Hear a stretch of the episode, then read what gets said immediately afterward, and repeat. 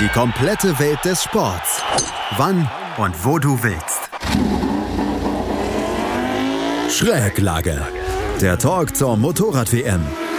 Mit Andreas Thies und den Experten von motorsporttotal.com auf meinsportpodcast.de. Suzuki krönt sich zum WM-Champion. Juan Mir ist, wie schon in der letzten Woche hier angedeutet, Weltmeister in der MotoGP. Es ist eine Cinderella-Story, die sich in dieser Saison zugetragen hat. Ein Team, das erst 2015 in die höchste Klasse zurückgekehrt ist, hat mit viel Arbeit und wenig verbalem Tamtam die so merkwürdige Saison 2020 zu seiner gemacht. Herzlich willkommen zur neuen Ausgabe der Schräglage, dem Talk zur Motorrad-WM hier auf meinsportpodcast.de. Mein Name ist Andreas Thies und bei mir sind wie immer die Kollegen von unserem Kooperationspartner motorsporttotal.com. Auf der einen Seite Juliane Ziegengeist. Hallo Juliane. Hallo. Und auf der anderen Seite Gerald Dierenbeck. Hallo Gerald. Hallo, Servus. Gerald, du hast eine Kolumne geschrieben Wer letzte Nacht am besten geschlafen hat. Eigentlich heißt es auf motorsporttotal.com immer, wer letzte Nacht am schlechtesten geschlafen hat. Aber du wolltest dich dieses Mal um Sieger kümmern. Suzuki ist der Sieger ja dieser kompletten Saison und du hast äh, in deiner ähm, Kolumne geschrieben, dass Davide Brivio am besten geschlafen hat. Es ist ähm, relativ offensichtlich, warum er gut geschlafen hat, aber erklär nochmal, warum du meinst, dass er sehr gut geschlafen hat letzte Nacht. Ja, für den Erfolg zählen natürlich viel mehr Menschen als, als nur eine Person, egal ob es jetzt Fahrer, Techniker oder Manager ist. Aber stellvertretend für, für Suzuki-Team habe ich eben äh, Davide Privio als, als Teamchef genommen, weil, weil er einfach es geschafft hat, ähm, eine, eine Truppe zu formen, die, wie du selber gesagt hast, ja, keine, keine großen Töne spuckt, sondern ihren eigenen Weg äh, konsequent verfolgt haben. Ähm, sie haben beim Motorrad nie irgendwelche crazy, radikalen Ideen, Innovationen gebracht, wie, wie es zum Beispiel Ducati gemacht hat, die dem Erfolg nach wie vor nachlaufen. Ähm, sie haben einfach ein, ein Motorrad hingestellt, das, das ein ausgeglichenes Paket ist, auf allen Strecken sehr gut funktioniert, vielleicht nicht irgendwo herausragend ist, aber auch nicht herausragend schlecht ist. Und, und diese Konstanz, über die wir in den vergangenen Jahren schon so oft gesprochen haben, ist einfach extrem wichtig, wenn, wenn das Feld so ausgeglichen ist. Also da haben sie technisch ähm, es echt super hingebracht, ein, ein ausgeglichenes Paket hinzustellen. Und auf der anderen Seite menschlich gesehen, ähm, das ist einfach ein, ein Team meiner Meinung nach. Ja, die, mhm. ähm, du hast natürlich unterschiedliche Mentalitäten von auf der einen Seite japanische Techniker, auf der anderen Seite hast du auch viele europäische Leute dort, viele Italiener, auch einige Spanier und auch einige aus anderen Ländern.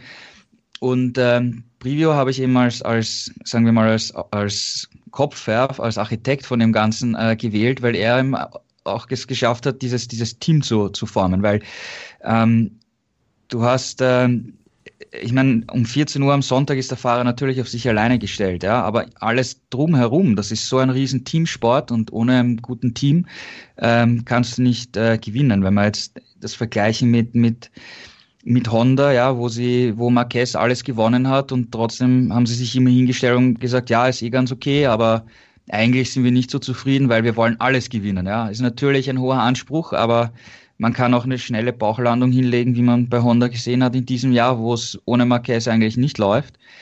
Bei Yamaha in der, in der Technikabteilung läuft seit Jahren irgendwie nicht wirklich rund, obwohl sie haben jetzt äh, mit sieben Rennen, sie wieder gewonnen, sie haben mit sieben Rennen die meisten in dieser Saison gewonnen, aber die Leistungen sind zu, zu schwankend ähm, und, und da passt auch vieles nicht so ganz oft zusammen. Bei Ducati haben wir in den vergangenen Jahren auch einige fragwürdige Managemententscheidungen gesehen, würde ich mal sagen. Ähm, und Suzuki hat einfach in Ruhe den eigenen Weg weiterverfolgt, ähm, das konsequent gemacht, auf, auf junge Fahrer gesetzt, denen immer äh, die Stange gehalten, wie, wie Rins am Anfang in seiner ersten Saison mehrere Verletzungen hatte.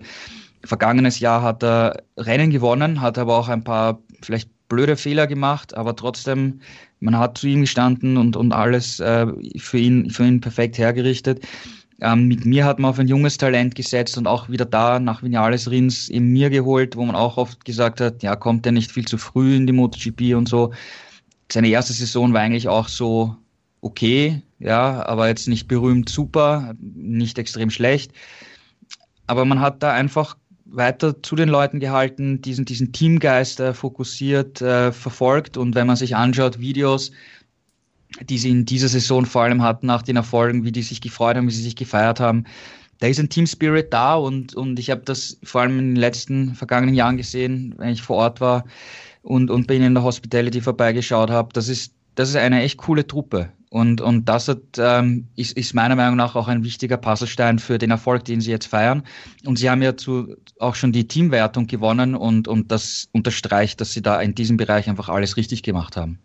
Juliane, wir haben diese Saison ja komplett begleitet, dann auch bei Schräglag etc. Und wir haben am Anfang der Saison kaum über Mir und Rins gesprochen, weil beide zum Beispiel ähm, beim ersten Grand Prix sind sie beide ausgefallen, beziehungsweise waren sie nicht in den Punkten und am Anfang dauerte es so ein bisschen. Und unsere Aufmerksamkeitslage hat sich irgendwie von Rennen zu Rennen, hat sie sich weiter auf Suzuki erweitert. Erst haben wir gesagt, ja Mensch, die sind im Training noch so schlecht, aber eigentlich haben sie, haben sie gutes Material, um im Rennen dann mitzuhalten. Dann auf einmal holten sie die Podien. Da haben wir schon gesagt, wow, das ist ja richtig gut. Juan Mir ist richtig gut dabei. Dann ähm, konnte irgendwann dann auch Alex Rins dann Rennen gewinnen und dann waren wir voll drin in diesem Suzuki-Sog. Das hat sich so ganz natürlich nach und nach aufgebaut. Das ist eine erstaunliche Entwicklung, die das Team dann auch dieses Jahr noch genommen hat. Ähm, Gerald hat ja gerade erwähnt, dass es über fünf Jahre hin ähm, mit ruhigem Aufbau war, aber auch diese Saison war ja so ein bisschen, ja, also ein bisschen, äh, der, das Spiegelbild von fünf Jahren Aufbau war dieses Jahr nochmal in, in, in kleiner Form. Ja, das kann man tatsächlich so sagen. Also du hast es erwähnt, die Saison begann ja nicht wirklich erfolgreich. Alex Rindt hat sich beim Saisonauftakt verletzt, Joan Mir ist gestürzt. Ähm, Im zweiten Rennen war er dann Fünfter. In Brünn ist er dann rausgekegelt worden. Ich weiß gar nicht mehr von wem, auf jeden Fall unverschuldet ausgefallen. Und da ist man ja schon so in dem Modus, es läuft nicht. Und könnte sich davon auch schnell irgendwie runterziehen lassen. Das war aber bei Suzuki überhaupt nicht der Fall. Alex Rins hat sich trotz seiner Schulterverletzung durchgebissen und Joan Mir stand äh, im ersten Spielbergrennen dann das erste Mal als Zweiter auf dem Podest und da muss man sagen, da ist der Knoten irgendwie geplatzt und ab da lief's. Also im zweiten Spielbergrennen, wir erinnern uns, wäre es nicht abgebrochen worden, wäre der erste Sieg für Joan Mir da wahrscheinlich schon perfekt gewesen. Und dann stand er ja wirklich fast kontinuierlich, außer in Le Mans beim Regenrennen, auf dem Podest. Ähm, und mit dem äh, Debütsieg im ersten Valencia-Rennen, ja, da schlug dann im Endeffekt dieses Pendel, was schon immer äh, in Richtung mir beim Titelkampf gezeigt hat, in den letzten Rennen endgültig in seine Richtung aus und mit dem Vorsprung, den er dann da hatte, mit 37 Punkten, ähm, hat dann jetzt hier in siebter Platz gereicht. Ähm, es wäre natürlich irgendwie schön gewesen, hätte er diesen Titel auf dem Podium feiern können. Aber mit Startplatz 12 muss man wirklich sagen, hat er das clever gemanagt, nicht zu viel riskiert. Wir haben mit Quadrao am Start gesehen, wie schnell es gehen kann und man weit zurückfällt. Er hat es gut gemacht, die Nerven behalten. Man hat ihm die Anspannung wirklich spätestens am Sonntag angesehen und angemerkt. Er ist ja sonst ein sehr ruhiger und sehr ausgeglichener Typ, aber sein Gesicht hat Bände gesprochen. Und ich will nicht wissen, was in der Startaufstellung in seinem Kopf vorgegangen ist an Gedanken mit diesem Druck, dieses möglichen Titels im Hinterkopf. Ähm, er hat es verwaltet, er ist nicht zu viel Risiko gegangen, hat den siebten Platz nach Hause gefahren und dann im Zieleilauf sind alle Dämme gebrochen und es ist wirklich, wie du sagtest, eine Cinderella-Story. Wir müssen uns vor Augen führen, Suzuki ist ja erst seit fünf Jahren wieder dabei. Für Johan Mir ist es erst das zweite Jahr in der Königsklasse, er ist 23 Jahre alt und wie cool er das die Saison über gemanagt hat das muss man wirklich anerkennen. Und ich glaube, es gibt keinen im Paddock, der Suzuki und ihm diesen Sieg nicht gönnt. Müssen wir da ein Sternchen dran machen, weil Marc Marquez in dieser Saison ausfällt, Juliane? Für mich überhaupt nicht. Und ich glaube, das sieht auch die Mehrheit äh, der, der Beobachter und der Beteiligten so. Ähm, Joan Mir ist da interessanterweise gestern selber drauf angesprochen worden und hat, hat gesagt, ähm, Marc Marquez hat die Saison genauso wie wir in Jerez begonnen. Er ist nicht entführt worden oder irgendwas. er war da. Er hat das Rennen bestritten und hat einen fatalen Fehler gemacht. Er ist gestürzt, hat sich verletzt, ist dann eben zurückgekommen, zu früh zurückgekommen, hat die Verletzung verschlimmert und konnte den Rest der Saison nicht mehr bestreiten. Ähm, und insofern, der Fehler lag bei ihm, das hätte jedem anderen genauso passieren können. Und insofern denke ich, ist es falsch, sich darüber zu unterhalten, was wäre, wenn er da gewesen wäre. Er war nicht da aufgrund eines eigenen Fehlers und insofern ist es für mich überhaupt kein Makel. Äh, Joan Mir war der konstanteste Fahrer. Er hat diesen Sieg auch noch eingefahren, der ja auch noch äh, bis vor Valencia so ein Fragezeichen war, was ist, wenn er den Titel gewinnt, ohne ein Rennen gewonnen zu haben. Ähm, das hat er jetzt auch ein für alle Mal im Keim erstickt, diese Diskussion. Und insofern gibt es da für mich kein Sternchen, höchstens ein Fleißsternchen für die Entwicklung, die er in der Saison durchgemacht hat. Gerald, wir haben in den letzten Jahren immer davon gesprochen, wie überragend Marc Marquez war auf seiner Honda. Ähm, man kann nicht sagen, dass dieses Motorrad Suzuki überragend ist. Man kann jetzt auch noch nicht sagen, dass Juan Mir trotz seiner erst zweiten Saison in der MotoGP der alles überragende Fahrer war. Er hat einen Sieg gehabt, Alex Rins hat einen Sieg gehabt. Ansonsten haben sie, ja, haben sie gepunktet es ist nicht das Wort überragend, was glaube ich bei Suzuki und mir und Rins dann passend ist, sondern wir wirklich eher Konstanz, oder? Weil die beiden haben es über Großteile der Saison halt konstant hingebracht, die Ergebnisse zu bringen. Ja klar, Konstanz ist schon entscheidend, ja. Aber auf der anderen Seite finde ich, dass eben, eben mir dem, dem Druck standgehalten hat. Und ich finde auch, dass er in den, in den vergangenen Wochen, wenn er entscheidende Überholmanöver machen musste, dann hat er die auch konsequent und, und fehlerfrei und perfekt durchgezogen. Und äh, wenn du in, in so kurzer Zeit äh, von der Moto 3, ich meine, der hat 2016 debütiert in der Moto 3, das ist gar nicht mal so lange her. Und jetzt ist er MotoGP-Weltmeister. Wenn du, wenn du in so kurzer Zeit so einen Erfolg mach, äh, machst und schaffst, dann, dann kannst du was, dann bist du ein, ein, ein echt großes Talent. Und ich finde, ähm, in mir steckt auch noch viel mehr, als, als man jetzt so sieht, weil er ist doch eher der ruhigere Typ. Ja, redet jetzt nicht so viel, aber wenn wir uns erinnern, wie er nach Spielberg geschimpft hat, weil Paul Espargaro da in, in der Zielkurve im Grünen draußen war und, und mir, mir gemeint hat, die Rennleitung hätte ihn da bestrafen müssen und so, da ist er schon ziemlich äh, laut geworden. Ähm, wir haben gute äh, Überholmanöver von ihm gesehen und ehrlich gesagt, ich freue mich drauf, wenn wenn Marquez wieder, wieder zurückkommt, weil der will sicher ähm, dem mir zeigen, hey, ich bin immer, ich bin jetzt wieder da und ich bin doch noch der, der Chef in der MotoGP. Und der Mir hat jetzt das Selbstvertrauen, er hat seinen WM-Titel und, und wird das sicher auch dagegenhalten in, in direkten Duellen. Also darauf freue ich mich wirklich, dass wir das, dass wir das äh, bald sehen werden, weil das kann, kann echt, echt cool und interessant werden, was, was die zwei dann in, in direkten Duellen ähm, uns, uns zeigen werden. Da freue ich mich auch total drauf auf 2021 und sollte ähm, dann Marc Marquez auf der Honda wieder fit sein und dann ja seine, seine alten Leistungen wieder abrufen können, dann wird es sicherlich interessant sein, wie die Suzuki und ob die Suzuki und Juan Mir und Alex Rins dann auch mithalten können. Juliane, du hast eben schon das Rennen so ein bisschen angesprochen von Juan Mir. Er hat es dann ja am Ende, und das darf man ihm kein bisschen, kein bisschen übel nehmen, er hat es ja am Ende verwaltet. Er hat, er hat gewusst, er ist jetzt, er hat jetzt diesen Vorsprung vor Franco Morbidelli und Alex Rins. Er ist Weltmeister, er musste das Rennen noch nach Hause fahren. Das war irgendwann so ab Mitte des Rennens war es knallharte Verwaltung dieses Ergebnisses, oder? Bloß nicht, bloß nicht das äh, Motorrad wegschmeißen. Ja, und das kann man ihm auch überhaupt nicht verübeln. Nee. Er ist äh, das clever angegangen und hat das gemacht, was nötig war. Ähm, man muss ja auch sagen, es wäre ja Quatsch gewesen von ihm, da volle Pulle zu pushen. Ähm, er hat am Samstag schon gesagt, also meine Strategie wird sein, ich warte mal ab, wie, wie gut ich durch die ersten Runden komme. Wie gesagt, er stand ja nur auf Startplatz 12 und da im Startgetümmel nicht die Nerven zu verlieren oder einen Fehler zu machen, ähm, das ist le leichter gesagt als getan. Er kam aber relativ gut durch, aber nichtsdestotrotz war der Zug nach vorne relativ schnell abgefahren und wenn du dann siehst, du hast so und so viele Sekunden Rückstand, ähm, das wirst du nicht mehr aufholen. Du müsstest auf so einer engen Strecke wie Valencia viele Piloten überholen. Das ist immer mit einem Risiko verbinden verbunden. Also wieso die Gefahr eingehen?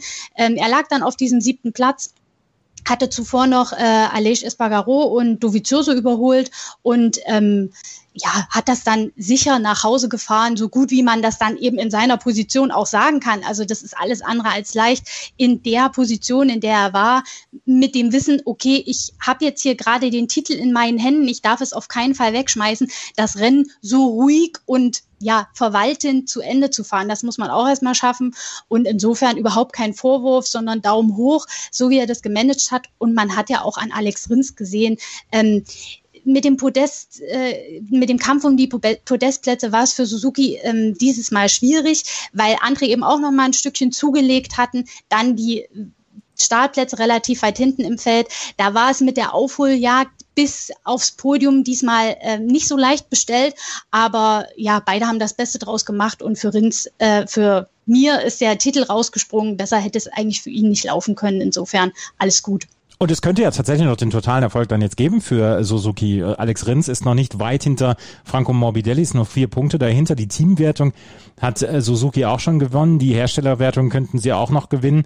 Ähm, ab jetzt ist aber auch so ein bisschen die Zeit des Kuschelns vorbei für Suzuki, oder Gerald? Äh, ab nächstem Jahr werden sie dann die Gejagten sein und alle werden sich denken, Mensch, ähm, denen wollen wir es dann auch mal zeigen. Also so, so ein bisschen der Welpenschutz ist vorbei für Suzuki nach diesen fünf Jahren.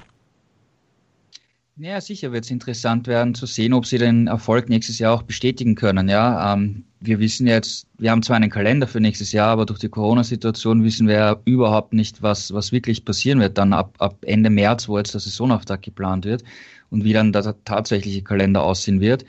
Ähm, wie, gesagt, wie ich vorher gesagt habe, Marquez wird zurückkommen, der wird natürlich äh, versuchen, wieder seine Autorität äh, zu beweisen und zu zeigen, dass er immer noch der Mann ist, den es zu schlagen gilt.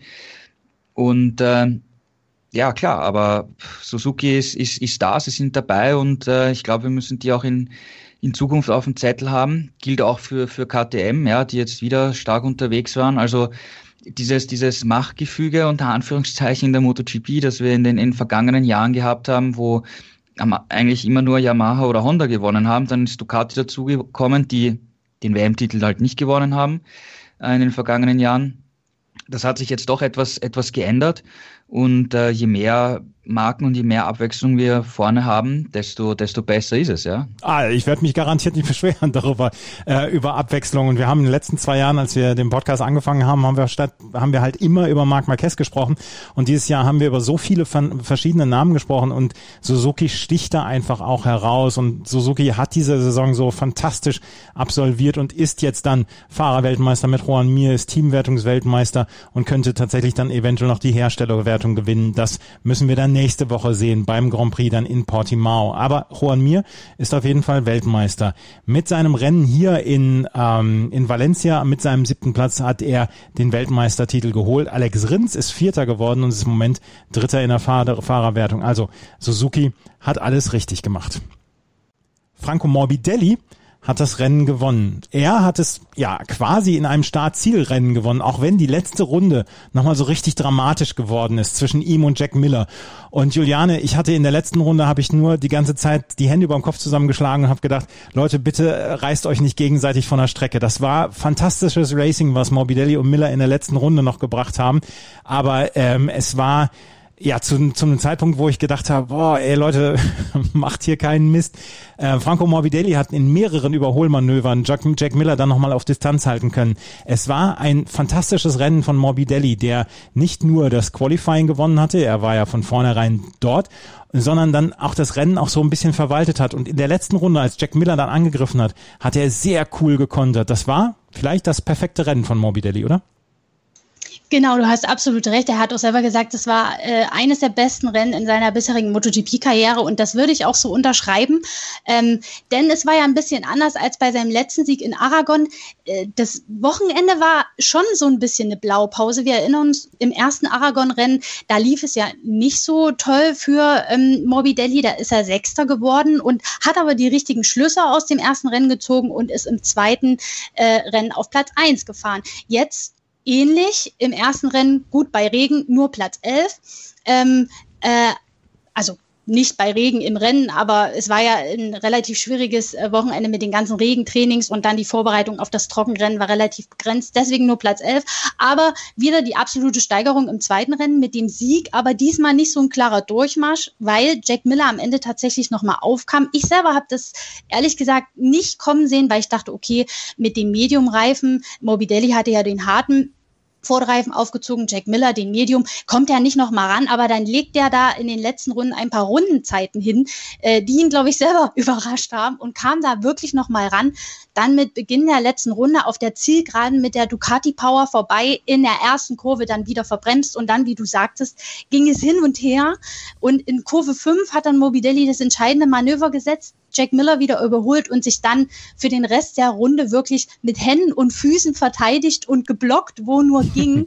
Und er hat das wirklich bravourös gemacht und auch gezeigt, dass man mit einer Yamaha gegen eine Ducati sehr wohl im Zweikampf bestehen kann. Ähm, und insofern ein wohlverdienter Sieg vor Morbidelli. Man muss sagen, der dritte in dieser Saison. Er ist mit Fabio Quattararo gleichgezogen bei den Saisonsiegen. Beide haben drei auf dem Konto und in der WM auf Platz zwei geklettert, also den Vizetitel im Visier. Insofern kann er, glaube ich, wirklich sehr zufrieden und mit nochmal einem extra Motivationsschub in dieses Saisonfinale gehen. Dieser Sieg war sehr, sehr gut und sehr sehenswert, vor allem die letzte Runde wie, wie breit man sich machen kann auf so einem Motorradkurs, ne? Absolut, sehr bewundernswert. Also Jack Miller hat auch gesagt, ich habe wirklich alles versucht, aber er hat sämtliche Kurven abgedeckt, es kam kein Vorbeikommen und ich musste mich dann mit Platz zwei zufrieden geben. Aber ich glaube, so arg traurig war er auch nicht. Beide haben den Kampf sehr genossen und haben sich da ja auch nichts geschenkt. Also war wirklich klasse. Absolut, das war absolut sehenswert. Franco Morbidelli hat dieses Rennen gewonnen und Gerald, wir müssen ja trotzdem wieder sagen, das ist wieder dieser ambivalente Blick. Wir haben letzte Woche schon drüber gesprochen. Yamaha hat jetzt sieben Saison Saisonsiege in dieser Saison. Und ähm, das muss man dann auch erstmal erreichen, dann auch in so einer merkwürdigen Saison. Und trotzdem hat man das Gefühl, dass bei Yamaha eher die Mundwinkel nach unten hängen, weil Morbidelli hat das Rennen gewonnen und es ist auch alles toll etc. Aber insgesamt war es wieder ein enttäuschendes Wochenende von den Rest Yamahas. Maverick Vinales äh, kriecht auf Platz 10 rum. Valentino Rossi hat knapp 20 Sekunden Rückstand auf Platz 12 und Fabio Quattararo ist äh, gar nicht ins Ziel gekommen. Äh, überdeckt Franco Morbidellis Sieg so ein bisschen die Gesamtprobleme von Yamaha? Naja, es ist dieses Auf und Ab und diese einmal ist der Fahrer stark, einmal ein anderer, was wir das ganze Jahr schon gesehen haben. Aber wir haben eingangs ja darüber gesprochen, über Suzuki und, und, und das Team. Und wenn du dir jetzt Yamaha ansiehst, ähm, das Petronas-Team hat sechs Rennen gewonnen und das Yamaha-Werksteam eins.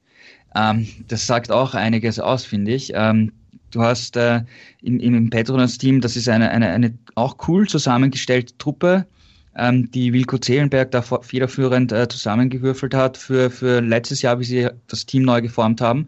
Du hast die Erfolge letztes Jahr gesehen. Du hast jetzt in diesem Jahr eben sechs Siege. Das ist schon, schon sehr viel, ja. Ähm, also diese, dieses Teamgefüge ist sicher eine, ein, ein Faktor, warum es bei Petronas besser läuft als, als im Yamaha-Werksteam. Dazu muss man auf der anderen Seite auch sagen, ähm, Morbidelli fährt mit der 2019er Yamaha, die, die drei 2020er Yamahas, die haben da irgendwie schwankendere Leistungen gehabt. Aber da gehen auch bei den Fahrern die Meinungen auseinander. Ja, also das ist jetzt auch nicht so in, in Stein gemeißelt, weil im Endeffekt hat die 2020er Yamaha vier Rennen gewonnen und die 2019er drei. Ja, also das ist schon schwierig und vielleicht Kritik auf sehr hohem Niveau, aber wie auch immer, ja. Ähm, ich glaube schon, dass das hier auch dieses Teamgefüge eine, eine Rolle spielt. Und ähm, weil Juliane gesagt hat, Morbidelli hat sich wieder vom, zwei, vom ersten aufs zweite Rennwochenende deutlich gesteigert. Ich glaube auch, dass der Ramon Focada, der Crew Chief, eine, eine große Rolle spielt, der da eine extrem viel Erfahrung hat, der mit, der früher mit Lorenzo äh, die drei WM-Titel gewonnen hat, ähm, nachher für Vinales gearbeitet hat, aber die haben sich nicht so gut verstanden. Ähm, Morbidelli und Focada verstehen sich viel, viel besser und das zeigt der Erfolg. Also letztes Jahr war der war Morbidelli ja nicht so ganz äh, gut unterwegs, stand im Schatten von Quattraro. Und da hat Focada mal gesagt, im Winter haben sie sich zusammengesetzt, sind, haben eben alles analysiert und gemeint, ja, okay, er ist wirklich ein bisschen unter den Ansprüchen und auch, auch den Fähigkeiten geblieben im Gesamten. Und über den Winter hat hier Morbidelli viel gearbeitet an sich. Ähm, die Zusammenarbeit natürlich mit dem Team, weil sie sich jetzt das zweite Jahr kennen, ist noch besser geworden und das, der spricht für sich, ja. Während du bei Vinales irgendwie das Gefühl hast, der hatte eben mit Focada zusammengearbeitet, die haben sich nicht so gut verstanden. Dann gab es den Crew-Chief-Wechsel. Aber bei Vinales hat man irgendwie das Gefühl, die, es ist immer gleich, die Probleme sind immer gleich. Er redet immer über dasselbe, ja. Mhm. Dann hat, hast du ein Rennwochenende, wo er super, super Rennen hat und gewinnt und alles in Grund und Boden fährt und die nächsten fünf geht gar nichts, ja. Das zieht sich dort durch wie ein, wie ein roter Faden seit jetzt eigentlich eh schon zwei, drei Jahren. Also da hat ihm der Crew Chief Wechsel nicht viel gebracht und, und ich glaube schon, dass dieses insgesamt wie funktioniert ein Team, wie, wie, sind, wie ist die Zusammensetzung, wie ist die Chemie zwischen den ganzen Leuten, den Mechanikern, Ingenieuren und so weiter, ein, ein wichtiger Punkt für den Erfolg spricht, auch wenn es jetzt für Quattro natürlich unterm Strich eine enttäuschende Saison war, ähm, ist das Petronas-Team irgendwie cooler aufgestellt als, als das Yamaha-Werksteam, ja, was man so sieht. Und das, das wirkt sich, glaube ich, auch auf die Ergebnisse aus unterm Strich. Maverick Vinales hat profitiert wahrscheinlich jetzt noch so ein bisschen von seinen beiden Podien gleich am Anfang der Saison, als er zweimal den zweiten Platz geholt hat. Er hat 127 Punkte, ist jetzt auf Platz vier, aber die letzten äh, fünf Rennen oder letzten sechs Rennen bis auf einen vierten Platz ist nicht mehr viel gelaufen und über Valentino Rossis Saison brauchen wir gar nicht sprechen. Der hat jetzt vier Punkte geholt und davor sechsmal hintereinander Nuller geschrieben und hatte einmal ein Podium, als er auf Platz drei war. Ähm, Juliane, es sind ja tiefer liegende Probleme bei Yamaha und wir können uns eigentlich, können wir eigentlich immer nur das wiederholen, was wir die ganzen Wochen und Monate jetzt schon sagen. Yamaha hat größere Probleme, als dass diese sieben Siege ähm, das ja aufkommen lassen oder erscheinen lassen. Das stimmt.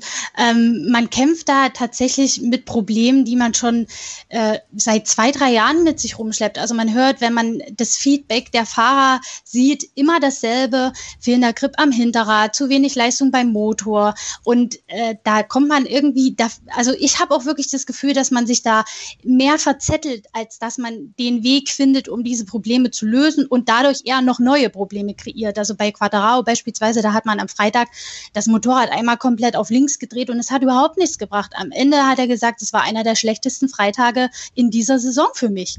Ähm, und jetzt nach dem Rennen sagte er dann tatsächlich, vielleicht sollten wir einfach erstmal wieder zum Basissetting zurückkehren. Und ich glaube, das wäre tatsächlich auch für alle der beste Weg, um einfach ähm, ja einen klaren Schnitt zu machen und wieder auf Null zu stellen und von da einen Weg zu finden, der irgendwie funktioniert.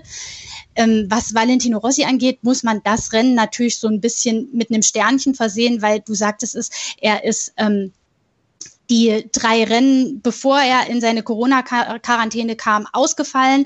Das Comeback-Rennen war schnell zu Ende wegen eines technischen Defekts. Insofern hat er jetzt auch lange keine Fahrpraxis mehr gehabt. Das Rennen war so ein Warmfahrrennen, sag ich mal. Und der zwölfte Platz, naja, den, den kann man jetzt gar nicht so wirklich einordnen. Er selber sagt, ich, ich, ja, ich bin froh, dass ich ins Ziel gekommen bin, dass ich wieder Fahrpraxis gesammelt habe. Ein paar Punkte sind bei rausgesprungen und jetzt müssen wir unseren Blick nach vorne richten. Und tatsächlich glaube ich, dass er ganz froh ist, nächstes Jahr im Petronas-Team mit Morbidelli zu fahren. Ähm, er ist nicht mehr wirklich traurig, jetzt nicht mehr Werkspilot im Werksteam zu sein, auch wenn er ja immer noch direkte Werksunterstützung bekommt. Ähm, denn bei Petronas scheint man ja zumindest auf Mobidelli-Seite schon einiges richtiger zu machen als beim Rest der Markenkollegen. Und insofern bin ich gespannt, wie sich da, Dynam da die Dynamik auch äh, bei Rossi weiterentwickelt in diesem Team. Ja, jetzt denke ich, werden alle froh sein, dass die Saison bald zu Ende ist und dass man dann tatsächlich vielleicht einen klaren Schnitt machen kann und nach vorne blickt. Bei Vinales hört man ja jetzt schon, man arbeitet auf 2021 hin. Also da ist der Blick quasi schon von der Saison auf die nächste gerichtet. Viel zu verlieren gibt's ja in diesem Jahr auch nicht mehr, muss man ganz ehrlich sagen. Aber es wird niemals langweilig rund um Yamaha. Das, glaube ich, können wir äh, bestätigen. Und wir werden auch nächstes Jahr hier bei Schräglage auf meinsportpodcast.de sicherlich wieder genug über Yamaha zu sprechen haben. Franco Morbidelli hat dieses Rennen allerdings gewonnen. Und ich habe es vorhin schon erwähnt, es war ein fantastischer Zweikampf in der letzten Runde gegen Jack Miller. Jack Miller hat alles probiert, um äh, an Franco Morbidelli äh, vorbeizukommen, doch der hat dann ja die Tür zugemacht, aber komplett zugemacht und hat in den letzten ähm, Kurven dann das Rennen nach Hause gefahren. Aber äh, Gerald. Jack Miller hat hier ein famoses Rennen geliefert und er hat es vor allen Dingen sehr überlegt gefahren, wie ich fand. Jack Miller, der zwischendurch auch so ein bisschen als, ja, nicht, nicht Bruchpilot, aber er durchaus zwischendurch mal seine Ausritte hat und seine unüberlegten Handlungen, der hat ein sehr, sehr souveränes Rennen gefahren, wie ich fand. Ist immer hinter Morbidelli geblieben, konnte Morbidellis Pace mitnehmen und am Ende hat er auch angegriffen, was er dann auch soll. Ähm, das war ein richtig gutes Rennen von Miller. Ja, definitiv. Also das ist ja echt, echt super gefahren, starke Leistung und er hat sich jetzt auch wirklich in, in den vergangenen Wochen immer stärker in diese Rolle als, als Führungsfahrer oder unter Anführungszeichen Nummer 1 Fahrer bei Ducati ähm, gebracht, ähm, weil im nächstes Jahr ist er im, im Ducati-Werksteam. Die Beförderung wurde ja schon während der Corona-Lockdown im, im Frühling ähm, äh, fixiert und ähm, er hat es eigentlich, finde ich, diese Saison mit Leistungen bestätigt, Ergebnisse hätten sicher einige noch besser sein können, aber er hat auch viel Pech gehabt mit, mit dem angesagten Abreißvisier einmal von, von Quattro in Misano. Ähm, technische Probleme hatte er auch einige. Also die, die, das Endergebnis in der WM sagt jetzt, glaube ich, nicht wirklich aus, welche Leistung er eigentlich gebracht hat diese Saison. Und wenn du dir eigentlich anschaust in den vergangenen Wochen, äh, die Leistungen von, von Dovizioso, aber auch von Bagnaia, der im nächsten Jahr Teamkollege von, von Miller sein wird. Ähm, Petrucci hat das Regenrennen in, in Le Mans halt gewonnen. Das war natürlich großartig, aber eigentlich ein, ein, ein Sieg unter sehr speziellen Umständen, den man natürlich auch erst einmal holen muss. Ja, den Erfolg will ich nicht schmälern, aber die, die insgesamt Performance war einfach da auch dieses Jahr viel zu schwach. Also da sticht äh, Miller schon heraus. Ob Miller dann im nächsten Jahr ähm, im Ducati-Werksteam wirklich gegen, sagen wir, mir und, und wenn Marquez zurückkommt ähm, und auch Quattro im, im Höchstform ist, Morbidelli fährt super, ob er da wirklich über die ganze Saison kämpfen wird, keine Ahnung, ja, weil du hast selber gesagt, er hat immer wieder seine Ups und Downs, die aber, glaube ich, eher immer mehr ausgemerzt hat. Technische Probleme, dafür kann er nichts. Aber ob er es wirklich ähm, über eine Saison schaffen könnte, wirklich um den WM-Titel zu kämpfen, ich weiß nicht, ob er schon so weit ist. Die Zeit wird es zeigen, ja. Aber momentan ist er, glaube ich, schon der Fahrer, der bei Ducati die Nummer 1 Position, sich in diese Position immer mehr gebracht hat. Und ich glaube, Ducati würde sagen, wenn er so ein Rennen wie gestern jede Woche bringt oder alle zwei Wochen bringt, ähm, ohne technische Probleme, dann, dann wäre sehr, sehr vieles in Ordnung bei Ducati, oder? Absolut, ja, weil wenn du äh, so solche Rennen ablieferst, dann, dann kämpfst du am Ende um den WM-Titel. Ja. ja. Ähm, wie gesagt, ähm, ob, man's, ob, es, ob, es, ob er es über eine ganze Saison schaffen kann, so eine Leistung abzubringen und ob es auch Ducati schaffen kann, bleibt abzuwarten, weil bei, bei Dovizioso und, und Petrucci gab es jetzt wieder kleine technische Probleme, die eigentlich nicht passieren sollten. Ähm, ja, ähm, bleiben abzuwarten, aber wie gesagt, so eine Miller fährt stark. Also der hat wirklich in den, in den vergangenen Jahren Schritte gemacht. Er war jetzt nicht, er ist jetzt schon einige Jahre in der, in der MotoGP und hat länger gebraucht, um, um so auf so ein Niveau zu kommen wie ein Marquez oder ein mir zum Beispiel. Aber er hat einen guten Weg hinter sich und ist ja auch noch jung, hat sicher noch äh, viele starke Jahre vor sich und er ist ein cooler Typ. Ja, also er hat immer einen coolen Spruch drauf. Also es ist schon ein, ein bunter Vogel, der, ja, den, den wollen wir eigentlich sehen, konstant an der Spitze kämpfen. Ja. Also Jack Miller hier für Ducati das beste Ergebnis mit Platz zwei, Platz acht Andrea Dovizioso, der nächstes Jahr nicht auf der Ducati sitzen wird, der ein Sabbatical machen wird, wie er bestätigt hat. Auf Platz elf Pecco Bagnaia und auf äh, Platz 15 Danilo Petrucci. Gerald hat es gerade erwähnt, äh, Dovizioso und Petrucci hatten dann ähm, zwischendurch auch technische Probleme. Tito Rabat ist auf Platz 17 gefahren mit der Ducati. Wer ein richtig konstantes Rennen geliefert hat, als Team, als Werk, das ist KTM. Paul Espargaro auf Platz 3, Brad Binder auf Platz 5, Miguel Oliveira auf Platz 6. Das war eine richtig, ein richtig rundes Wochenende für die KTM, die immer noch so ein bisschen im Schatten ist. Wir haben schon den Brad Binder Sieg in diesem Jahr erlebt, ja, aber ansonsten ähm, war es noch nicht so richtig, ähm, war es noch nicht so richtig zu 100 Prozent da. Juliane, ist das ähm, so ein bisschen dann auch der Angriff auf nächstes, auf das nächste Jahr von KTM? Vielleicht so ein bisschen um Platz zwei, drei in der Werkswertung dann mitzufahren? Also wir haben ganz vorne vielleicht nächstes Jahr wieder Honda.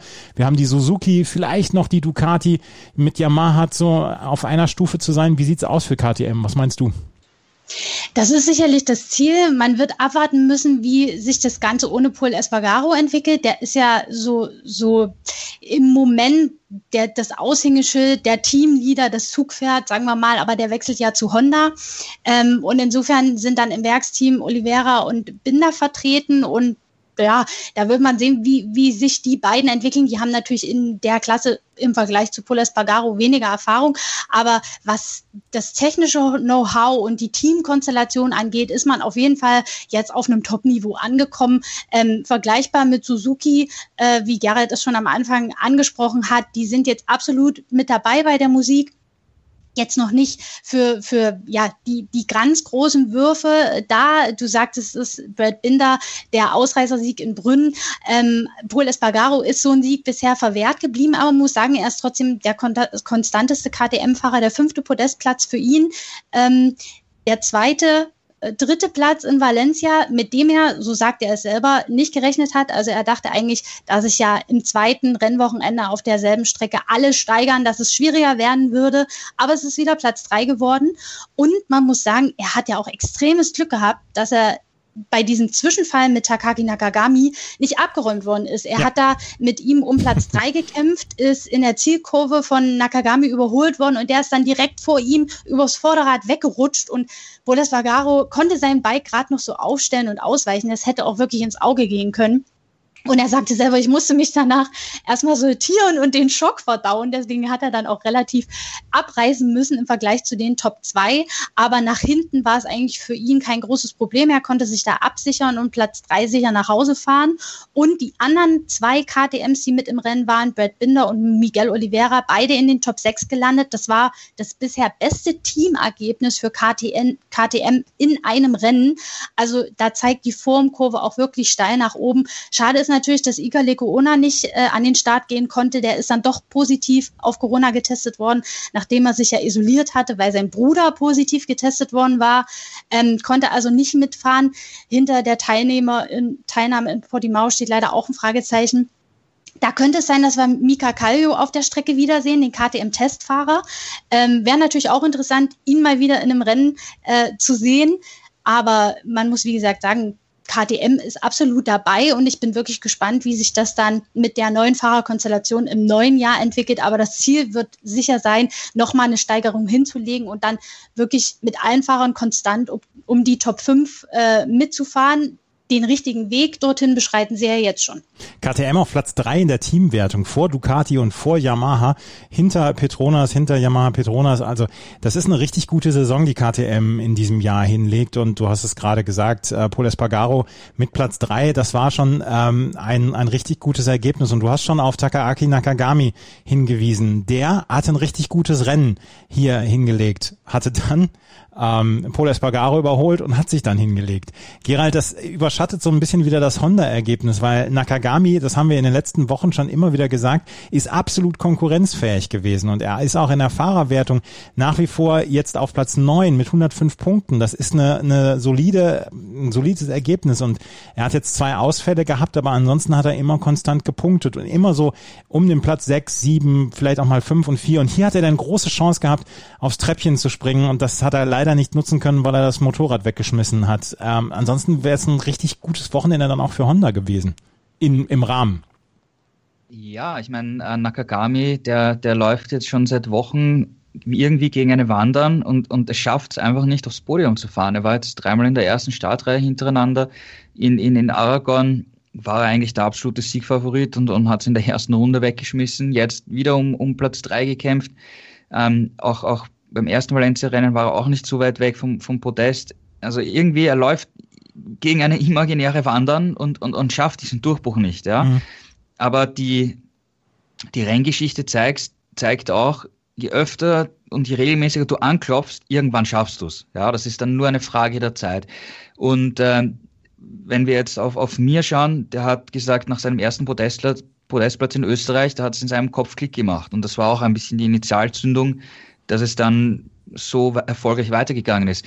Und genau das hat Nakagami immer noch nicht geschafft. Und ja, wir kommen jetzt nach Portimao. Ähm, für, für ihn persönlich war es, glaube ich, extrem wichtig, auch psychologisch das in Portimao zu schaffen, weil wenn es dort wieder nicht klappt oder ganz knapp nicht klappt, ja, dann, dann gehst du mit diesem Gefühl in die Winterpause. Und der Winter kann, wie gesagt, sehr, sehr lang und, und einsam werden durch Corona-Beschränkungen. Und wir wissen eben nicht, ob es hundertprozentig Ende März dann losgeht, weiß, weiß niemand heutzutage.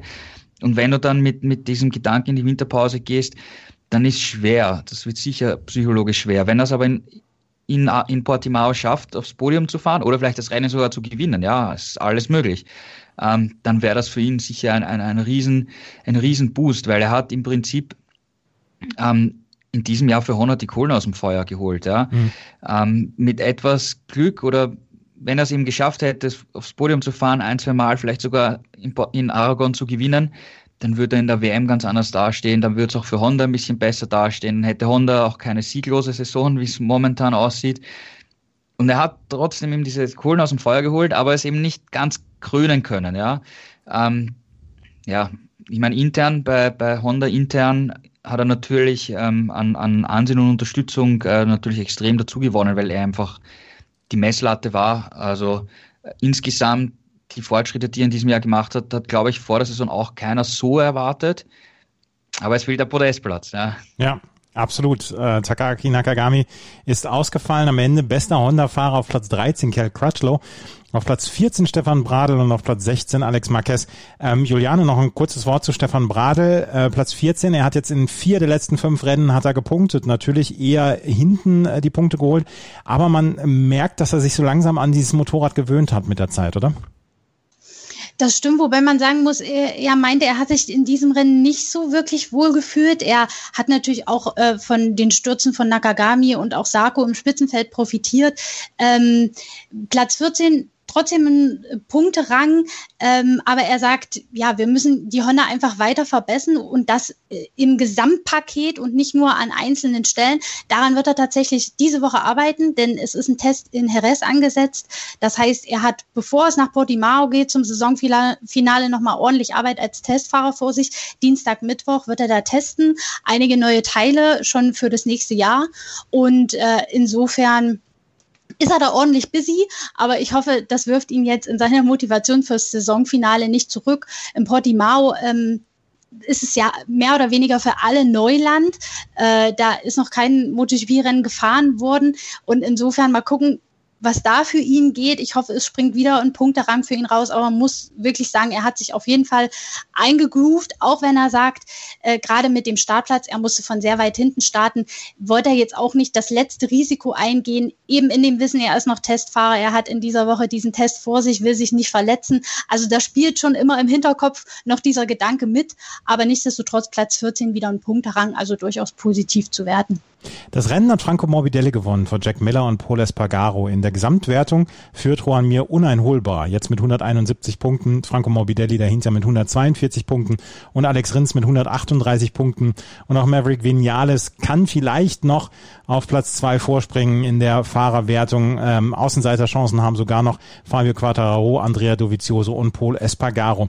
Gerald, ähm, über welches Team haben wir noch nicht gesprochen? Die Aprilia. Bestes Saisonergebnis von Aleix Espargaro. Ja, total. Und dadurch, dass er in der Anfangsphase vor mir gefahren ist, war er so oft im Bild wie, glaube ich, noch überhaupt nicht in diesem Jahr. ähm, bei, bei Aprilia ist halt das, das, das Bittere, es, es ist wieder, es ist Potenzial in dem Motorrad da, definitiv. Aber Espargaro ist einfach Einzelkämpfer. Und das eigentlich jetzt schon einige, einige Zeit lang, ja, weil ähm, Sam Lowe war jetzt nicht wirklich konkurrenzfähig als Teamkollege. Redding hatte Schwierigkeiten, wurde vom Team relativ schnell abgeschossen, sagen wir mal. Ähm, Iannone hat im vergangenen Jahr auch gebraucht, bis er auf Speed gekommen ist. In diesem Jahr hat er im Prinzip nur Bradley Smith als, als Testfahrer, als Teamkollegen gehabt, jetzt Salvatori als, als kompletten Neuling. Also Espargaro ist da ziemlich, ziemlich auf, alleine auf weitem Flur, zeigt immer wieder Potenzial auf. Aber hier ist, hier ist Aprilia eigentlich seit, seit Massimo Rivola Anfang 2019 ähm, das, das Zepter übernommen hat, einfach noch in einer Aufbauphase. Also da wurde im Laufe des letzten Jahres schon teamintern einiges umstrukturiert, neue Ingenieure gekommen. Die Janone-Sperre war natürlich eine, eine, eine bittere Geschichte. Die hat Aprilia sicher viel, viel Zeit gekostet. Ähm, und sie haben natürlich gesagt, sie halten an Janone fest. Ob das menschlich ist, ist wahrscheinlich richtig. Ob es sportlich richtig war, kann man hinterfragen. Aber wie gesagt, Espargaro als Einzelkämpfer zeigt Potenzial und die brauchen einfach noch, noch insgesamt Zeit, um, um, um das Team insgesamt besser aufzustellen. Ähm, wenn 2022 die neuen Startplätze und Verträge, äh, Verträge abgeschlossen werden und Startplätze vergeben werden, will Rivola ja unbedingt ein, ein Satellitenteam an den Start bringen und das auch erweitern und breiter aufstellen, ähm, nach Vorbild KTM zum Beispiel.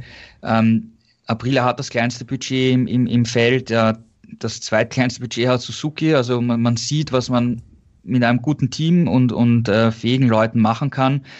Und Aprilia ist einfach noch nicht so weit, ja, wie Suzuki und, und KTM zum Beispiel als, als relativ neue Teams. Hm. Also, wir werden auch nächstes Jahr dann wieder drauf schauen können, was Aprilia macht. Aleix Espargaro hat hier den neunten Platz geholt. Ähm, Juliane, wir haben vorhin schon über Andrea Dovizioso gesprochen. Der wird nächstes Jahr sein Sabbatical machen. Wir haben allerdings noch ein oder zwei andere Nachrichten, über die wir sprechen können, bevor wir zum Moto 2 und zum Moto 3 kommen, die die MotoGP besprechen, äh, betreffen. Cal Crutchlow ist als Testfahrer bestätigt worden. Wo zieht es ihn hin nächstes Jahr? Ja, also da ging es ja wirklich hin und her. Eigentlich war ja Andrea Dovizioso auch als Yamaha-Testfahrer im Gespräch. Der hat sich aber, wie du sagtest, für ein Sabbatical entschieden und nun dockt Cal Crutchlow bei Yamaha an und kehrt quasi zu seinen Wurzeln zurück. Wir erinnern, sich, wir erinnern uns, er ist als äh, Pilot für Tech 3 Yamaha damals in die MotoGP-Klasse eingestiegen und insofern schließt sich da der Kreis. Er geht uns natürlich als Stammpilot verloren, was schade ist, denn nach jetzigem Stand hätten wir dann keinen Briten äh, als Stammfahrer in der Klasse. Ähm, aber für ihn ist es natürlich ja eine interessante neue Aufgabe, sagen wir es mal so. Und er hat auch gesagt, es ist für ihn, auch wenn es ihn einige Überwindungen gekostet hat, die richtige Entscheidung, denn Erstens, er hat in dieser Saison wirklich mit ein paar Verletzungen zu kämpfen gehabt, äh, hatte ja die Armpump-OP mit Komplikationen und dieser Arm sah dann wirklich nicht gut aus, hat ihn lange tangiert ähm, und er hat eben auch eine Familie zu Hause, die er lange nicht sieht, wenn er als Stammpilot unterwegs ist. Und deshalb hat er sich jetzt für diese Testfahrerrolle entschieden. Er kann weiter fahren, hat aber eben nicht mehr den Stress eines Stammpiloten und äh, ist mehr zu Hause und auch nicht ständig dem Risiko ausgesetzt, sich zu verletzen oder alte Verletzungen wieder aufzubrechen. Und äh, er hat auch erzählt, die Reaktion seiner Tochter auf diese Entscheidung hat ihn in dieser Wahl bestätigt, die sich nämlich absolut gefreut hat, äh, ihn jetzt öfter zu Hause zu sehen und dass er nicht mehr die ganze Zeit weg ist. Und insofern ist es, glaube ich, für ihn eine gute Entscheidung ähm, für Jorge Lorenzo, der ja in diesem Jahr Testfahrer für Yamaha war, aber nicht wirklich zum Einsatz kam, äh, heißt das, er ist nach einem Jahr schon wieder raus. Ähm, da hat man bei Yamaha relativ schnell den Schlussstrich gezogen, ähm, aber mit Cal Crutchlow auf jeden Fall einen guten und erfahrenen neuen Testfahrer an der Angel, der denen hoffentlich helfen wird, mit äh, seinem Feedback die Probleme, die wir ja jetzt hinreichend schon besprochen haben, aus dem Weg zu räumen und äh, die Marke wieder auf Erfolgskurs zu bringen. Jorge Lorenzo, Andrea Dovizioso, es sind äh, berühmte Namen, die wir ähm, nächste Saison nicht erleben werden und Cal Crutchlow erleben wir in Anführungsstrichen nur als Testfahrer. Andrea Janone, den erleben wir so schnell nicht als Fahrer. Gerald, eigentlich war er angetreten, damit seine äh, Sperre verkürzt wird, aber man hat ihm die lange Nase gezeigt, seine Dopingsperre. Ja, genau. Also er wollte vom Internationalen Sportgerichtshof erreichen, dass seine eineinhalbjährige Sperre, die bis in Frühsommer 2021 gelaufen wäre, aufgehoben wird. Und stattdessen hat die Welt-Anti-Doping-Agentur gefordert, dass die, dass die Höchststrafe ausgesprochen werden muss, nämlich vier Jahre. Und es wurde eben entschieden vom Internationalen Sportgerichtshof, dass die Sperre auf vier Jahre ausgedehnt wird. Rückwirkend mit, mit also sie beginnt rückwirkend mit, mit Dezember 2019. Ähm, also ein Jahr hat er davon schon quasi hinter sich von dieser Sperre.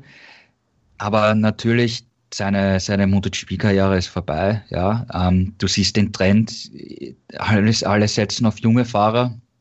Da holt sich keiner mehr nach vier Jahren Absenz, äh, nach vier Jahren Abwesenheit einen Janone zurück, ja, der auch insgesamt als menschlich nicht so einfacher Charakter gilt. Also das ist, ist, ist für ihn natürlich bitter, weil das, es ist halt vorbei, ja. Und ähm, die Frage ist jetzt, wir haben über Aprilia vorhin schon kurz gesprochen, die Frage ist, wie es natürlich weitergeht, weil jetzt, jetzt steht natürlich endgültig fest, dass Aprilia einen zweiten Fahrer für nächstes Jahr braucht. Die Frage ist natürlich, wer wird's? Ähm, Dovizioso hat ganz klar gesagt, na, Aprilia ist nicht das Projekt, das ihn interessiert. Ähm, er hat bei Ducati lange Aufbaujahre gehabt. Das macht er jetzt äh, nicht noch einmal bei Aprilia. Ja? Mhm. Ähm, ganz simpel. Und ähm, Crutchlow hatte angeblich einen Vorvertrag mit, mit Aprilia sogar, der im Oktober ausgelaufen ist, wie, wie Ianone die, die, oder die Anhörung hatte beim Internationalen Sportgerichtshof. Und Crutchlow hat dann auch abgesagt, ja, weil er hat gesagt, ähm, er, er möchte halt einfach kein, kein Vollzeit-Rennfahrer mehr sein. Für ihn ist, ist das jetzt auch vorbei. Er möchte Testfahrer sein, viel Zeit mit der Familie haben. Vielleicht gibt es Wildcard-Ansätze bei Yamaha, das ist noch nicht entschieden nächstes Jahr. Ähm, also vielleicht sehen wir Crutchfield noch bei maximal drei Rennen. Ähm, aber er wollte jetzt kein, kein Vollzeit-Rennfahrer mehr sein, das ist für ihn erledigt. Und jetzt ist natürlich bei Aprilia die Frage, was machen sie? Ja? Sie haben Bradley Smith ist, ist steht, mit Bradley Smith stehen sie immer noch in Kontakt. Ähm, der, der wurde nicht gefeuert, wie, wie manchmal kolportiert wurde. Mit Salvatori haben sie einen jungen Fahrer, der wurde da jetzt quasi ins kalte Wasser geschmissen, um auch ein bisschen Rennerfahrung am, am Wochenende zu, zu sammeln. Ähm, Ja, und was gibt es sonst für Alternativen? Ja, ähm, Massimo Rivola hat gemeint, es gibt schon noch äh, Fahrer aus der Moto 2, die interessant wären, beziehungsweise eventuell aus der Superbike WM. Und ähm, im Prinzip werden, kommen, wurden da jetzt in Valencia über zwei Namen spekuliert. Das ist auf der einen Seite Marco Bezzecchi, ähm, aber der hat angeblich am, am, am Sonntag gesagt im italienischen Fernsehen, dass er nächstes Jahr fix noch eine Moto2-Saison fährt. Und der andere Name, der auch immer im Raum steht, ist äh, Chas Davis, der in der Superbike-WM ähm, arbeitslos geworden ist, nachdem ihm eigentlich Ducati vor die Tür gestellt hat. Die Frage ist halt, ähm, was, was, was passieren wird. Also es ist momentan wirklich noch offen und, und reine Spekulation. Ich könnte mir durchaus vorstellen, dass, dass es Davis wird, weil auf der einen Seite ich habe, wie gesagt, ähm, im, im äh, November 2019, also vor genau einem Jahr, fast eine Stunde mit, mit Massimo Rivola gesprochen und er hat damals gemeint, ähm, also da war, war Ianone noch nicht gesperrt, ja, aber er hat gemeint, für ihn, für ihn ist es jetzt wichtig, dass er erfahrene Leute hat, um das Projekt weiterzuentwickeln. Und sollten sie ein, ein Satellitenteam haben, was eben für 2022 angedacht ist, ob das umgesetzt wird, steht noch, ist noch offen, dann würde man dort eher versuchen, junge Talente reinzu, reinzuholen. Und, und deswegen würde das, dieser, diese Argumente würden natürlich für Davis sprechen. Der hat zwar nicht wirklich MotoGP-Erfahrung, ist zwar vor 13 Jahren drei Rennen als Ersatzfahrer mal gefahren, aber das kann man jetzt nicht wirklich, wirklich rechnen als MotoGP-Erfahrung. Aber Davis hat eben in, in der, MotoGP, in der Superbike-WM viel Erfahrung auch äh, wie man technische Motorräder weiterentwickelt, neue Projekte weiterentwickelt, wie er, wie er bei BMW war. Bei Ducati waren zwei Modelle, die er mitentwickelt hat und zum Erfolg auch geführt hat als Gesamtprojekt.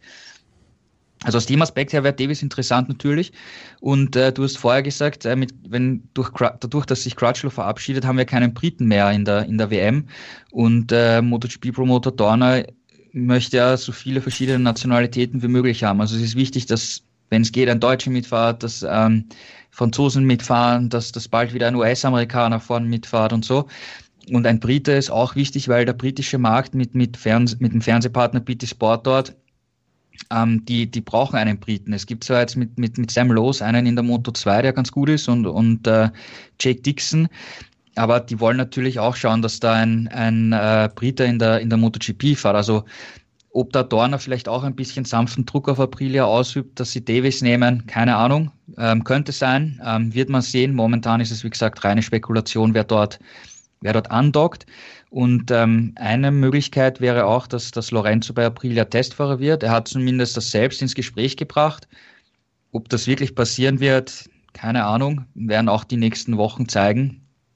Aber rein theoretisch könnte sich Aprilia mit äh, Davis und mit Lorenzo mit erfahrenen Leuten verstärken, die eventuell, wenn da auch Lorenzo wirklich viel testen kann, ähm, das Projekt weiterentwickeln können.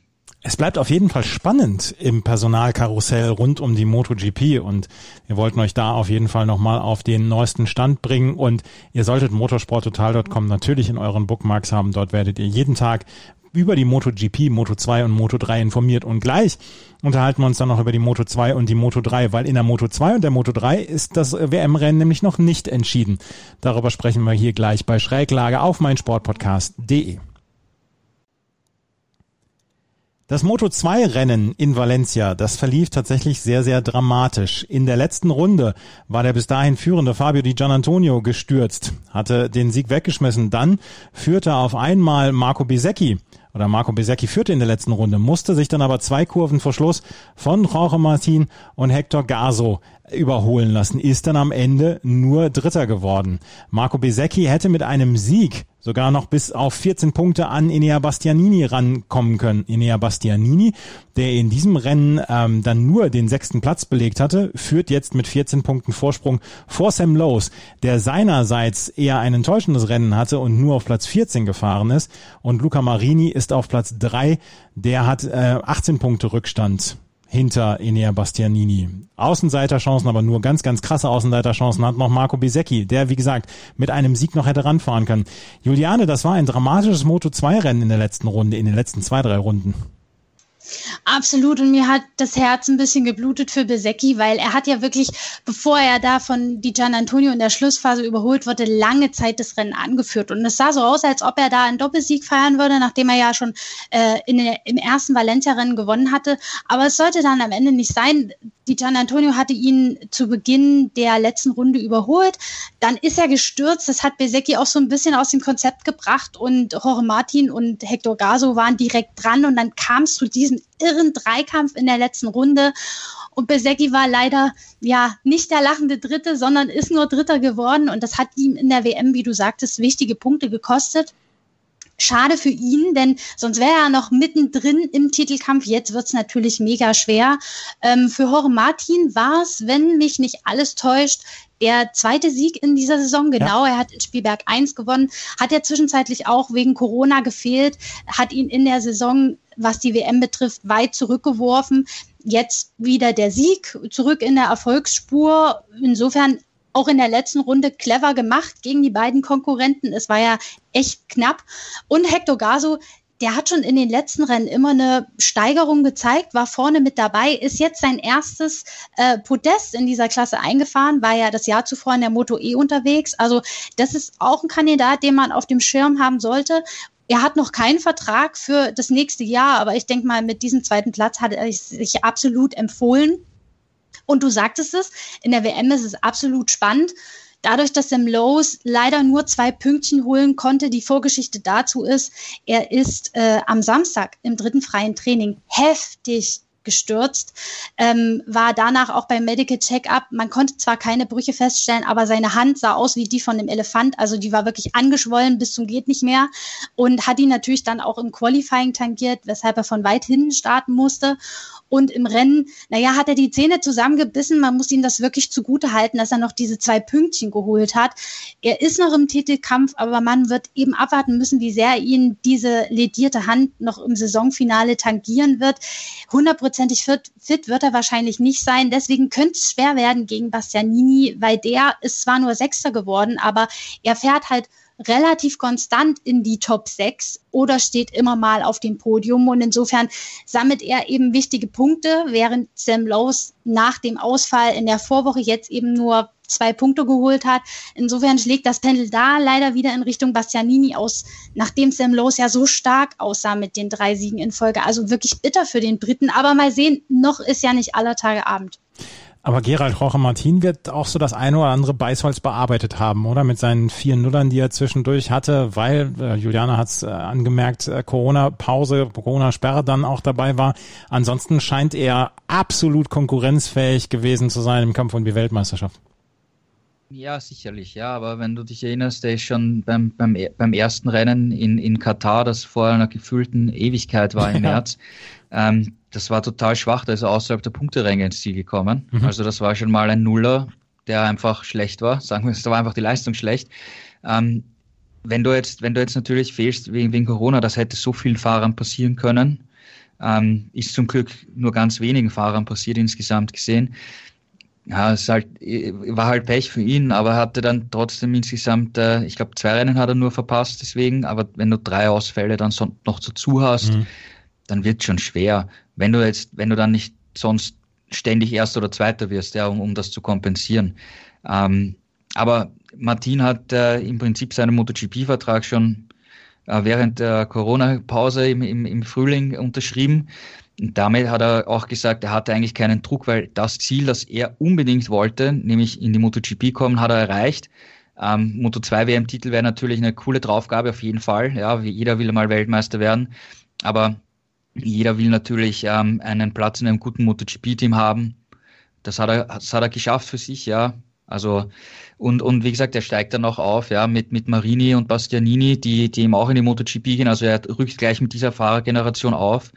Ähm, das ist, glaube ich, für seine weitere Karriere in den nächsten Jahren viel wichtiger, als ob er jetzt hier um den WM-Titel kämpft oder vielleicht Dritter wird oder so, ja. Mhm. Also das, das langfristige Ziel ist einfach MotoGP. Sam Lowe's hat zwischendurch ausgesehen wie der absolut stärkste Fahrer, hatte fünf Podien hintereinander, drei Siege hintereinander. Die letzten beiden Rennen hat er jetzt insgesamt nur zwei Punkte gesammelt. Luca Marini sah anfangs äh, fantastisch aus, hatte zwischendurch dann wieder zwei Rennen, wo er keine Punkte gemacht hat, äh, robbt sich jetzt so langsam wieder ran, beziehungsweise jetzt ist es vielleicht sogar zu spät. Marco Bisecchi hat relativ konstant gepunktet, hatte auch immer mal wieder Rennen dabei, wo er einen Nuller geschrieben hat. Jorge Martin, wir haben es gerade gesagt, zwischendurch viermal hintereinander die Null. Also das Rennen um die Weltmeisterschaft in der Moto 2 ist hoch, hochspannend beziehungsweise hoch unterhaltsam und die Rennen sind tatsächlich immer richtig gut. Juliane, lass uns über Marcel Schrötter sprechen, weil der hat zum ersten Mal seit Spielberg 1 mal wieder ja ein Top 5 Ende gehabt. Er ist, äh, drei, er ist Vierter geworden, hat 13 Punkte gesammelt und hat ein richtig, richtig gutes äh, Rennen gezeigt und glaube, er ist dann auch einer der Glücklicheren an diesem Wochenende gewesen. Absolut, endlich mal wieder ein Erfolgserlebnis, muss man ja sagen. Also man hat da im Vergleich zur Vorwoche gut gearbeitet. Da ist er ja nur 13. geworden, dieses Mal der vierte Platz. Er hat wirklich auch einen guten Start. Von Position 7 ins Rennen gegangen war er, glaube ich, nach der ersten Runde Fünfter, also zwei Plätze gut gemacht, hat dann tatsächlich lange mit Hector Gaso gekämpft, sich da relativ hart äh, äh, ja, duelliert, aber nicht nachgegeben.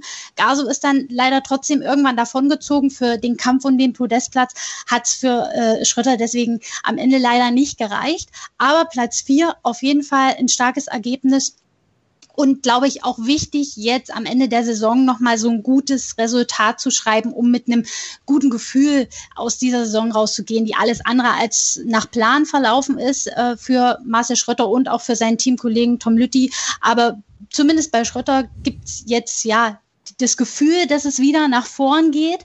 Ähm, bei Lütti stellt sich das Gefühl leider nicht ein. Für den geht es eher rückwärts. Der ist tatsächlich als 16.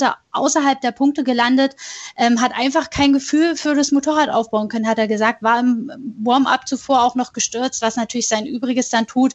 Ähm, ja, also da ist wirklich mehr als der Wurm drin.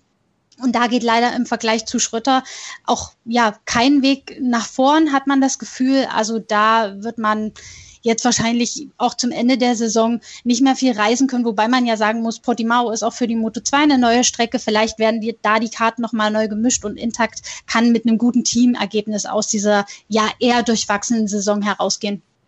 Das war die Moto 2, die ist noch spannend und auch die Moto 3 ist noch spannend und die ist wirklich hochspannend. Albert Arenas führt dort in der Gesamtwertung vor Ayugula und Toni Arbolino. Das Rennen in Valencia. Das zweite Rennen in Valencia hat Toni Arbolino gewonnen. Er gewann vor Sergio Garcia, der hier zum zweiten Mal auf den zweiten Platz gefahren ist in Valencia. Dritter wurde Raul Fernandes. Ähm, am Ende ist Albert Arenas vielleicht mit seinem vierten Platz der lachende Dritte in diesem Bunde, weil er hat jetzt acht Punkte Vorsprung vor Ayogula, der seinerseits fünf Punkte, ähm, ja, Platz lassen musste zwischen ihm und Albert Arenas. Antonio Abolino hat sich jetzt wieder in dieses Rennen zurückgebracht. Es ist ein Dreikampf um den Titel. Ähm, Gerald, auch hier wieder müssen wir sagen, es war ein eher untypisches Rennen, weil am Ende Toni Abolino 1,1 Sekunden vor Garcia, der dann wiederum ähm, 1,2 Sekunden auf Raul Fernandes. Das war dann auch wieder ein, ein untypisches Rennen, quasi wie letzte Woche. Ja, ähnlich wie letzte Woche hat äh, Raul Fernandez sich relativ früh absetzen können und ist dann vorne weggefahren. Hat ausgesehen aus seiner Sicht irgendwie wie ein Abziehbild äh, vom, vom vergangenen, vom, vom ersten Rennen in Valencia. Und auch wie im ersten Rennen in Valencia haben ihn die Verfolger in, der, in den letzten zehn Runden eingeholt. Aber diesmal waren sie wirklich stärker und haben ihn wirklich eingeholt und dann auch, auch angefangen zu überholen. Ja, also Abolino und Garcia also Garcia ist da eher im Windschatten von Apollino oder mitgefahren. Und äh, die kamen dann, haben ihm dann einfach den Sieg, die Butter vom Brot genommen, muss man sagen. Ja, weil sonst hätte er echt beide hintereinander mit der gleichen Taktik fast gewonnen. Und äh, für Abolino war das natürlich extrem wichtig, weil jetzt elf Punkte Rückstand in der WM, da kann alles sein. Also ähm, ich glaube, das wird ein, ein irre verrücktes äh, Finale in Portimao. Erstens mal, weil es, weil es eine neue Strecke ist. Und wenn jetzt die in der Moto 3 in riesengroßen Gruppen kämpfen, und sich die Positionen ständig ändern, dann kann das eine totale Nervenschlacht werden für, für die Top 3. Also das kann sich in, in der letzten Runde noch komplett drehen, wie das wird. Also ich glaube, da, da können wir uns echt auf ein wirklich, wirklich spannendes und dramatisches WM-Finale freuen. Dein Tipp? Ähm, kann ich dir nicht sagen. kann ich dir nicht sagen. Ähm, aus, aus, dem Grund, ich kann es dir aus dem Grund nicht sagen, ähm, weil, weil Abolino ein verrückter Vogel ist, ähm, der vielleicht genau deswegen der coolste ist und, und die Nerven behält. Auf der anderen Seite, Arenas hat bei so, so vielen Rennen sich immer in die, in die richtige Position gebracht, aber auch nicht immer. Ja? Also vielleicht gelingt es ihm, vielleicht gelingt es ihm nicht. Und Ogura, ich finde, der hat eigentlich das ganze Jahr nie wirklich überzeugt, aber er ist trotzdem irgendwie noch dabei. Ja? Und ähm, wenn, wenn, wenn, weißt du, dann, dann gewinnt am Ende der, der irgendwie im ganzen Jahr kaum in Erscheinung getreten ist. Ja, also ich, ich kann es dir nicht sagen, es, es kann im, im Finale echt alles passieren. Juliana, hast du einen Tipp für mich? Ich glaube, es entscheidet sich zwischen Abolino und Arenas. Es kann natürlich sein, dass jetzt Abolino dadurch, dass er jetzt nochmal rangekommen ist, mit dem Sieg Blut geleckt hat und so richtig on fire ist. Ähm, deswegen könnte ich mir tatsächlich vorstellen, dass er so der Überraschungskandidat wird und es äh, Arenas doch noch vor der Nase wegschnappt. Aber äh, Ogura, der hatte für mich zu viele Schwankungen. Mhm. Ich glaube, es wird, es wird was zwischen Arenas und Abolino. Die, die Vermutung habe ich nämlich auch, dass Abolino oder Arenas das am Ende gewinnen und Ayo Gugler ist wahrscheinlich der lachende Dritte und wir, ja, er zeigt uns nächste Woche die ganz lange Nase. Wir werden natürlich nächste Woche darüber berichten bei Schräglage. Ähm, Juliane, du hast es vorhin schon erwähnt, es gibt diese Woche dann noch Tests, bevor nach Portimao weitergereist wird. Genau, also Stefan Bradl äh, testet in Jerez. Honda hat da die Strecke gebucht bis Mittwoch. Ähm, ich weiß gar nicht, ob noch andere Marken dabei sind. Da müsste ich jetzt mal bei Gerald nachfragen. Ähm, nein, habe ich eigentlich auch nichts gehört, dass wer anderer testet, aber die Teams halten sich da oft äh, bedeckt und den Stefan, dadurch, dass der Stefan Rennen fährt, können wir ihn einfach fragen, ja, wann testest du, wo testest du, ja, das ist dann bei einem Dani Pedrosa zum Beispiel nicht so, so einfach herauszufinden, ja. Ähm, aber soweit wir wissen, testet nur, nur Stefan Pradl am Dienstag und Mittwoch in Jerez und es werden auch einige Teams von der Superbike WM dort sein, also dort sind mehrere auch Topfahrer dabei. Ähm, auch von der MotoGP glaube ich nur, nur Stefan Pradl, aber vielleicht ist auch wer andere dabei. Werden wir sehen. Ja. Aber das genau. ist, das wird dann diese Woche sein, bevor dann in Portimao die MotoGP-Saison beschlossen wird. Und wir haben eine fantastische Saison bislang erlebt und hoffentlich werden wir dann auch in Portimao auf einer ganz neuen Strecke für die MotoGP, Moto2 und Moto3 dann nochmal ein richtig gutes Rennen erleben. Das war die neue Ausgabe von Schräglage. Gerald, Julian, ich danke euch herzlich mal wieder für eure Mitarbeit. Wir hören uns nächste Woche wieder. Genau, bis dahin, danke auch. Bis dahin und äh, viel Spaß bei den spannenden WM-Finals in der Moto 2 und Moto 3, weil das wird echt cool werden. Das glaube ich nämlich auch und das hoffe ich auch und da wünsche ich uns allen viel Spaß nächste Woche in Portimao und dann gibt es nächste Woche Montag die letzte Ausgabe der Schräglage für diese Saison, für diese ja so wundersame, für diese so merkwürdige Saison, die aber am Ende Gott sei Dank dann durchgezogen worden ist. Wenn euch das gefällt, was wir machen, freuen wir uns über Bewertungen und Rezensionen auf iTunes. Ansonsten motorsporttotal.com sollte auf jeden Fall in euren Bookmarks sein. Dort werdet ihr jeden Tag dann über die MotoGP, Moto2 und Moto3 informiert. Vielen Dank fürs Zuhören. Bis zum nächsten Mal. Auf Wiederhören. Die komplette Welt des Sports. Wann und wo du willst. Schräglage. Der Talk zur Motorrad-WM. Mit Andreas Thies und den Experten von motorsporttotal.com auf meinsportpodcast.de.